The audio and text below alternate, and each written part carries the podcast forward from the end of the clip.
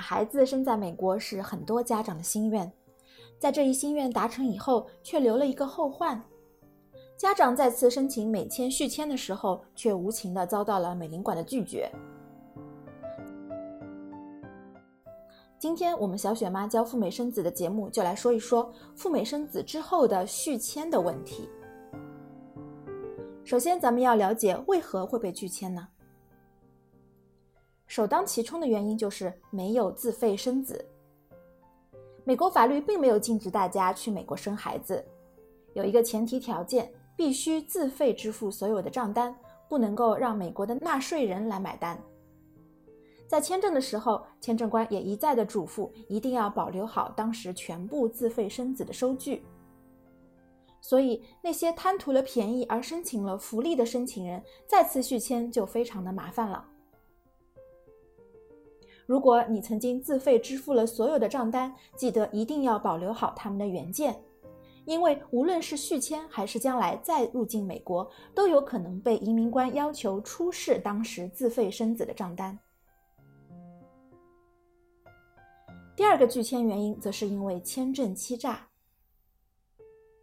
在二零一五年之前呢，旅游签曾经大行其道，不少孕妈出于害怕或者从众的心理。曾经在明明知道自己已经怀孕的情况下，却对签证官或者是美国海关隐瞒了自己来美国生孩子的目的。生完宝宝以后，当签证官要求他们解释为何当时没有如实的说生孩子这件事情，他们的回复要么就是说当时不知道已经怀孕了，要么就是说我去美国呢也是去旅游的，生孩子也是临时起意。后来呢，我发现美国的环境不错。所以决定留下来生宝宝。相信我，这些理由在你之前，签证官已经听很多人说过了，在他们的眼里一点儿也不新颖。所以，如果你是这样回复签证官，被拒签也就不足为奇了。第三个原因，你曾经在美国停留的时间过长，或者曾经超期滞留美国。我们大家都知道，去美国生孩子呢，一般需要在美国停留三个月。所谓的前二后一，是指预产期前的两个月出发去美国，以及预产期后的一个月回到美国，总共在美国三个月。如果你因为种种原因在美国停留了四个多月、五个多月，甚至超过六个月，那这样的举动在签证官的眼里可不是一件好事。这正说明了你在中国的约束力实在是太差了。你不需要着急赶回中国工作，也不需要着急回到中国照顾或者是探望你的家人，无形之间增大了你的移民倾向。所以，在美国停留时间过长也是不利于你下次申请签证的。最后呢，当你生了一个美宝，这的确在客观上增大了你的移民倾向。因为拥有了一个美宝，增强了你和美国之间的联系，削弱了和中国之间的关联。有了一个美宝之后，你可能发现希望给美宝更好的环境。那么在哪里可以提供这样的环境呢？你可能考虑在美国置办房产，让美宝在那里读书。所以呢，你就想尽办法希望留在美国。如此一来，客观上你的移民倾向也的确是增强了。而且我们也不得不承认，在美国很多的月子中心都是由曾经赴美生子的人开的，生完美宝之后就直接滞留在了美国。美国的签证官当然也知道这样的情况，所以呢，当你回到中国再次申请签证的时候，他们同样也会怀疑你是不是会用了这个签证到美国去买房，让孩子在那里留着读书，并且你们一家都会留在那里。在拒签之后，陷入埋怨和自责的情绪里，是无法帮助下次签证的。在这个时候，我们要做的有三件事情：一是复盘，二是改善，第三就是等待。复盘是指让你回忆签证时候的整个的经过，并且用文字把它详细记录下来，包括签证官问了哪些问题，你是如何回答的，看了哪些材料。并且通过一些签证官的身体语言来发掘拒签的深层次的原因，比如他在听到了你哪个回复之后皱了一下眉，撇了一下嘴，或者呢起身和周围的签证官去商量。这些呢蛛丝马迹都可以提示我们你被拒签的真实原因，而不是简单的就归结于我的运气不好或者签证官有偏见。复盘之后呢，你可以把你猜想觉得可能的拒签的原因都罗列下来。签证官到底是不满意你在中国的个人情况，还是说因为你拿不出原始的医疗账单，还是因为曾经申请的是旅游签，导致签证官对我们的个人信用有怀疑，都把它一一的罗列下来。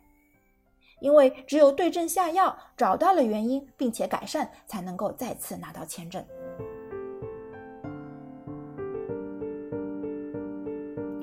对那些短期内可以改进的点，要立即整改。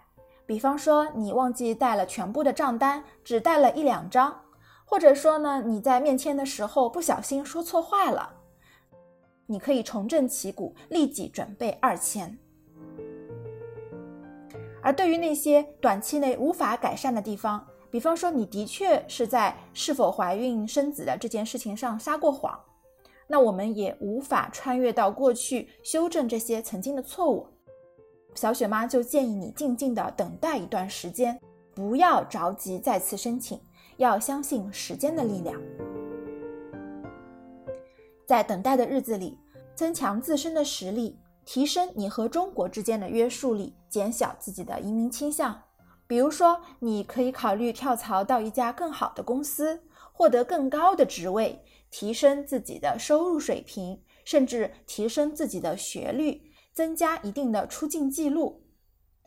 当你在中国的约束力强大到一定的程度的时候，签证官也确实可以忽略你曾经在信用方面的一些瑕疵。最后呢，我们来总结一下，你该如何预防这样的事情发生在自己的身上呢？首先。一定要申请诚实签，特别是在怀孕之后，明知道自己已经怀孕，并且打算去美国生孩子的情况下，不能睁着眼睛说瞎话。因为诚实签代表你的信用好、干净、果断，这样的签证不会留下任何的后患，任何时候你都经得起签证官三百六十度的审视。其次呢？诚实入境之后，你在美国生孩子，整体待了停留的时间不要太长。